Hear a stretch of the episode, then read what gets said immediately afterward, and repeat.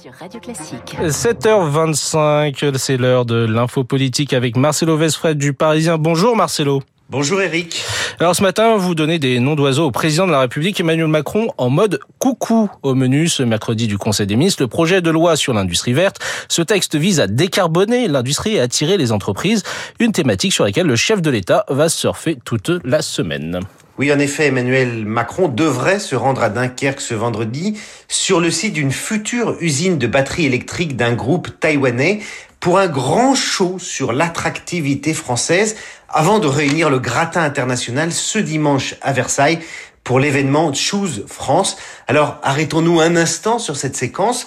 Le président rebondit sur un texte signé Bruno Le Maire qui lui-même avait repackagé un projet conçu par son ministre de l'Industrie, Roland Lescure. C'est son habitude en ce moment au chef de l'État, faire le coucou, s'immiscer dans les textes des autres pour les faire siens, en quelque sorte se les accaparer en mode pique-assiette. Il a ainsi porté lui-même les annonces sur le lycée professionnel à la place de sa ministre Carole Grangeon. Il a piqué aussi à Papendiaï les annonces sur les revalorisations salariales chez les enseignants Idem sur les délégations d'actes à la place du ministre de la Santé, François Braun, ou encore le plan sur les ressources en eau, un plan concocté par le ministre Christophe Béchu, que la première ministre Elisabeth Borne avait absorbé avant de se faire déposséder à son tour par Emmanuel Macron. Mais qu'est-ce que cette série traduit, Marcelo? Pour sortir de l'ornière, le président a besoin de montrer qu'il relance la machine, et tant pis si c'est au détriment du collectif. De toute façon, il le sait, ses ministres n'impriment pas. Il l'a d'ailleurs avoué à demi-mot à nos lecteurs du Parisien il y a deux semaines. J'aurais dû me mouiller davantage sur les retraites, leur avait-il confié.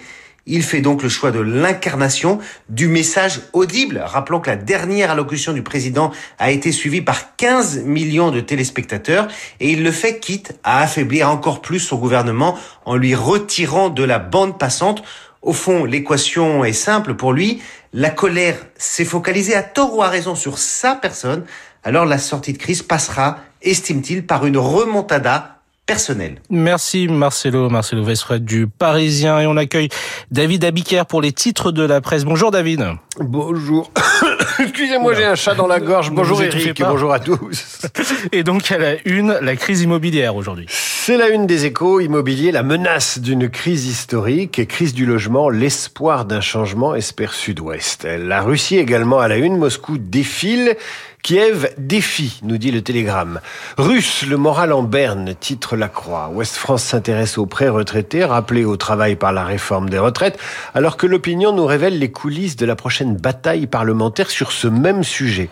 Libération évoque l'alliance à gauche pour la présidentielle de 2027, c'est bien loin, et le Figaro fait sa une sur le duel Macron-Le Pen aux européennes. Enfin, le Parisien publie le guide de vos impôts 2023 et des pièges à éviter. Merci David Abiker. Vous revenez à 8h30 et entre-temps, euh, prenez soin de votre gorge, hein, prenez un peu de miel. Euh, bonjour Renaud Blanc. Euh, bonjour la, Eric. La matinale de Radio Classique continue avec vous et Guillaume Durand au programme ce matin. Premier invité du 7-39h, mon confrère de l'équipe, Vincent Duluc. Vincent Duluc pour évoquer le départ de Jean-Michel Aulas de l'Olympique lyonnais. Aulas, 36 ans à la tête du club. Une réussite dans le foot français, mais aussi dans les affaires, le business, les titres chez les garçons. Un nouveau stade et le développement du foot féminin. Vincent Duluc à 7h40, juste après le journal de Charles Bonner. 8h05, nous serons en ligne avec Théo Verdier de la Fondation Jean Jaurès. Nous parlerons avec lui de la journée de l'Europe, le sentiment européen en France et dans les autres États de l'Union. Rendez-vous dans le journal de Lucille Bréau. Notez que dans son édito, Guillaume Tabar abordera la question européenne sous un angle politique, évidemment. 8h15 dans les stars de l'info. Guillaume Durand recevra la réalisatrice et scénariste Danielle Thompson. Elle signe avec son fils Christopher la série Bardot, diffusée sur France Télévisions. Danielle Thompson, rendez-vous dans trois quarts d'heure. Esprit libre, 8h40 dans notre studio. Rachel Kahn et Christian Macarian pour commenter toute l'actualité. Esprit libre, juste après la revue de presse de David. Mais tout de suite, la